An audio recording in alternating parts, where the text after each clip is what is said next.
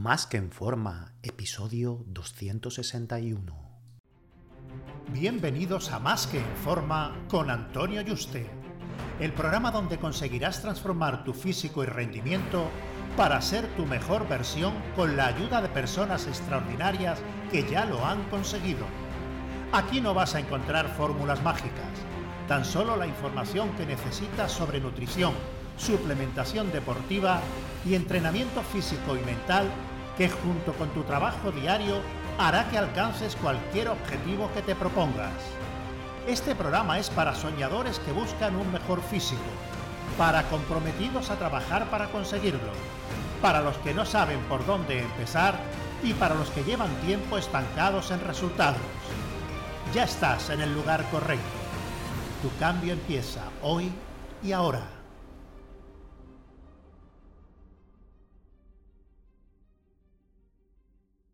Muy buenas y bienvenido a un nuevo programa.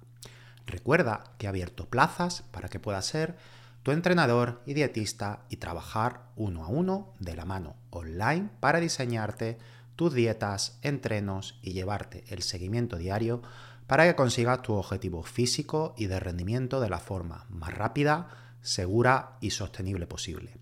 Así que si te interesa que trabajemos juntos, reserva tu cita por teléfono conmigo en antonioyuste.com barra ayúdame. antonioyuste.com barra ayúdame, ayúdame sin tilde. Cuando uno recibe una noticia que es considerada para esa persona como grave y mala, notamos que el mundo se nos cae en ese momento encima, incluso que nuestra vida se ha acabado en algunos casos. Hay causas que nos pueden producir ese ataque mm, de ansiedad, pues muy diversas. Y ejemplo, hay miles, que fallezca alguien muy cercano que no te esperaba, perder un trabajo y verte pues que el mes que viene no tendrás para comer, como una pareja tóxica te acosa, amenaza, insulta y extorsiona las 24 horas durante semanas y, y meses, notificarnos de una enfermedad grave a nosotros o a alguien cercano. El problema mmm, realmente no es un ataque de ansiedad puntual, ya que aunque se pasa mal en el momento, si no persiste en el tiempo, es algo que nos va a afectar a nuestra salud física y mental, pues más allá de un par de días y, y la mente y el cuerpo se recuperan, ¿no? Ya que sí, cuando uno tiene un ataque de ansiedad o pánico, aunque sea eh, una sola vez, los niveles de cortisol, entre otras hormonas, permanecen elevados hasta varios días. Y todo esto implica que se genere insomnio, taquicardia, hipertensión, pérdida de apetito, falta de ganas para hacer cualquier actividad, lógicamente, y cualquier tarea. Imagínate que ese ataque de ansiedad que has tenido se repite pues durante meses, o aunque no sea tan fuerte como la primera vez, note una gran ansiedad las 24 horas. Esta hipertensión, subida de cortisol, pérdida de apetito, de hacer cosas, incluso no poder trabajar, perder la libido durante meses, pues que te sientas mmm, que se te va a salir el corazón o te va a dar un infarto las 24 horas. Es una auténtica pesadilla. Muchas personas han sufrido, y entre ellos me incluyo yo, esto durante algunas semanas, al menos una vez en su vida, ¿no? El problema es que protocolos de actuación comunes para cada uno de estos casos no hay, aunque sí unos pasos concretos que debes dar en un orden, porque no va a ser lo mismo una mala noticia de una enfermedad grave que te den a que una pareja tóxica, como me ha pasado me está pasando a mí, pues esté las 24 horas persiguiéndote y acosándote. El, listado de acciones a realizar pues va a ser diferente en, en cada uno de los casos. En el primer caso, pues bueno, tienes un primer gran golpe, pero puedes iniciar tu estrategia para gestionar esa ansiedad y sentimiento negativo. Pero en el segundo caso es una tercera persona la que provoca situaciones incómodas, violentas, que te vuelven a producir ese estado. Y además, claro, es acumulativo, es como un vaso que se va llenando porque mm, realmente no te vas recuperando, ¿no? Totalmente, ¿no? Antes de que estés recuperado otra vez y otra vez y cada vez pues te puede afectar más, ¿no? Eh, lo primero que tienes que ser consciente es que ya sea por mantener un trabajo, el tener miedo a dejar una pareja tóxica u otros casos similares, tu salud está viéndose afectada por ello, hasta tal punto que puede causarte una enfermedad grave que sea letal a medio plazo. Lo normal es que los síntomas iniciales sean taquicardia, hipertensión e insomnio. Si sientes que esto ocurre, lo primero es que te tomes la tensión todos los días, nada más levantarte. Y si tienes más de 12,8 y estas subidas no suelen ser tus valores normales, dices, no, bueno, yo es que suelo estar en 13,7 y tengo 13,7. Bueno, pues eh, o 13,8, pues bueno, está claro que no, ¿no? Que son tus niveles normales. Pero ya a partir de más de 12,8, si para ti no es lo normal, pues tienes que tener cuidado, ¿vale? Eh, acuda a tu médico, cuéntale qué te ocurre mm, para que lo más seguro te mande un, hipertensivo, un, un antitensivo como el eh, enalapril o el misartán. Esto, por supuesto, no, te, no lo compres en la farmacia y no te automediques, ¿vale? O sea, si te notas la tensión alta, ve al médico primero, ¿vale? Y que te lo recete el médico, porque bueno, se supone que estos fármacos requieren receta, pero va a la farmacia muchas veces te lo dan sin receta, ¿no?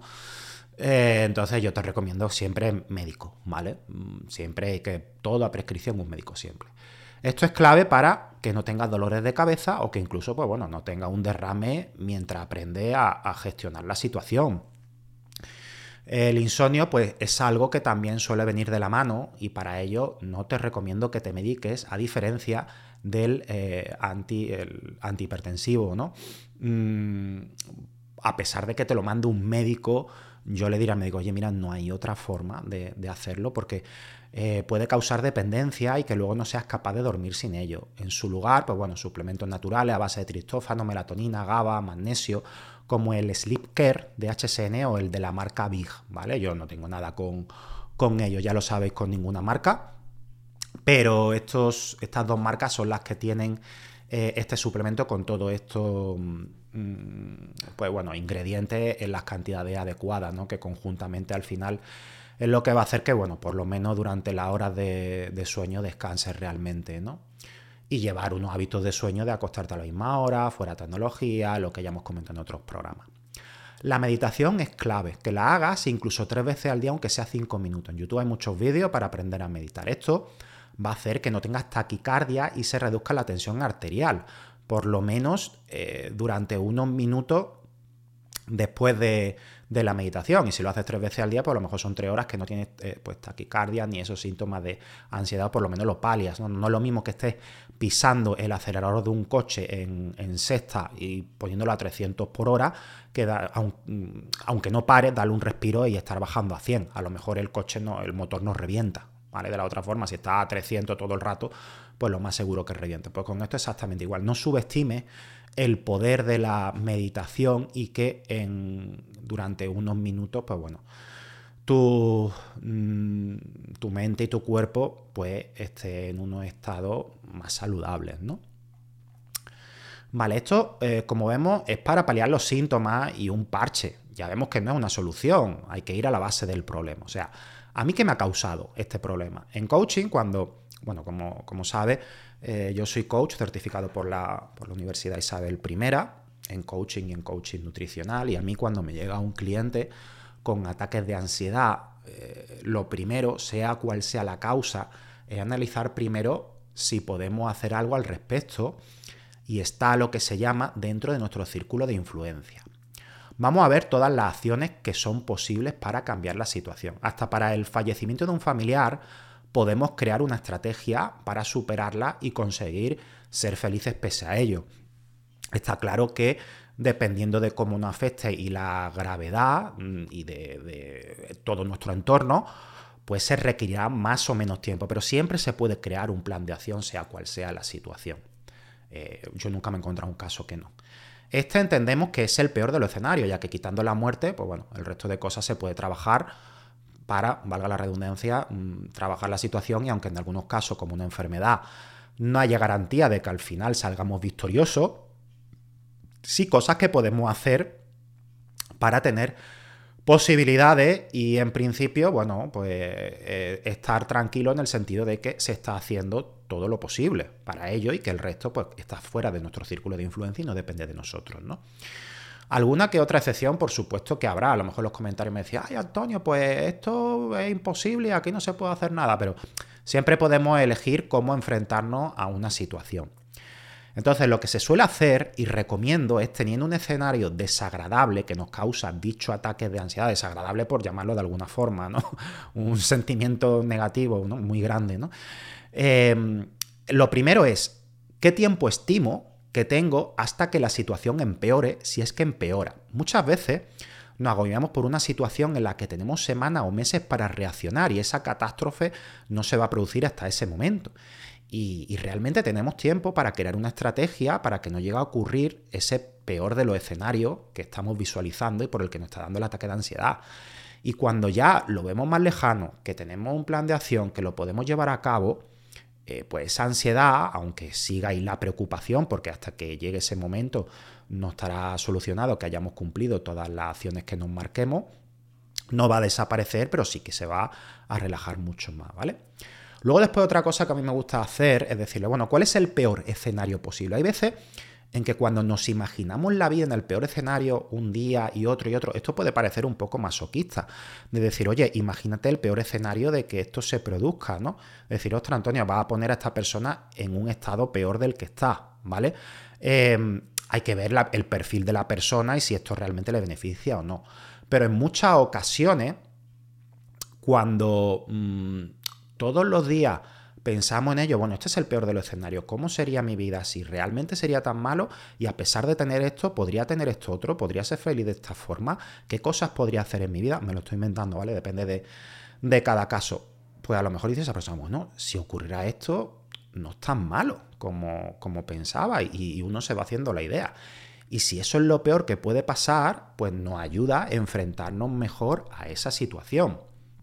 Luego, el tercer paso, ¿Qué acciones se puede hacer para cambiar la situación? Aquí hay que analizar las que dependen de nosotros y las que dependen de terceros. El orden en el que hay que hacer cada una de ellas con un calendario. Todo esto yo con mis alumnos y mis clientes lo, hacemos, ¿no? Lo tipificamos en un calendario y al final es algo que sale de ellos y es un compromiso de ellos, ¿no? Y no tengan miedo de pedir ayuda, ya sea profesionales o personas cercanas. Si yo necesito ayuda de un psicólogo, de un coach, para que me ayude con, esto, o a la policía, o, eh, hay que ir, hay que ir, o un abogado, hay que ir a un profesional, ¿vale? Y luego poner dicho plan en acción. Cada día tienes que ir haciendo las acciones marcadas. El problema es no ponerla en marcha y quedarte bloqueado y que sigan pasando los días. Y la ansiedad va a ir creciendo. Si cada día las vas cumpliendo, pues una sensación de seguridad vas a sentir poco a poco, ya que vas a ver que va avanzando en el camino y te estás alejando de esa situación yendo al sentido opuesto. Y yo siempre lo digo, eh, la peor enfermedad de esta década y las siguientes, lo más seguro, es y, va a ser la ansiedad y el estrés y la que está provocando la mayoría de la enfermedad. Así que no subestime lo que la ansiedad puede hacerte, no a largo plazo, sino incluso a medio. Y esto no te va a afectar solo a que no puedas tener el físico que quieres, que esto es lo de menos, sino que no sea feliz y pueda disfrutar de la vida y tener pues ganas que, esa agonía termine, porque viviendo con, ataques de, ansiedad y, con el corazón que se te va a salir el pecho a las 24 horas que uno no, no desea vivir. Y si has vivido alguna vez esto, entenderás lo que te digo. Así que si alguna vez tienes estos síntomas, ya sea de forma puntual o crónica, aplica estos cuatro pasos para que no afecte a tu salud y felicidad. Un fuerte abrazo y te espero en el próximo programa.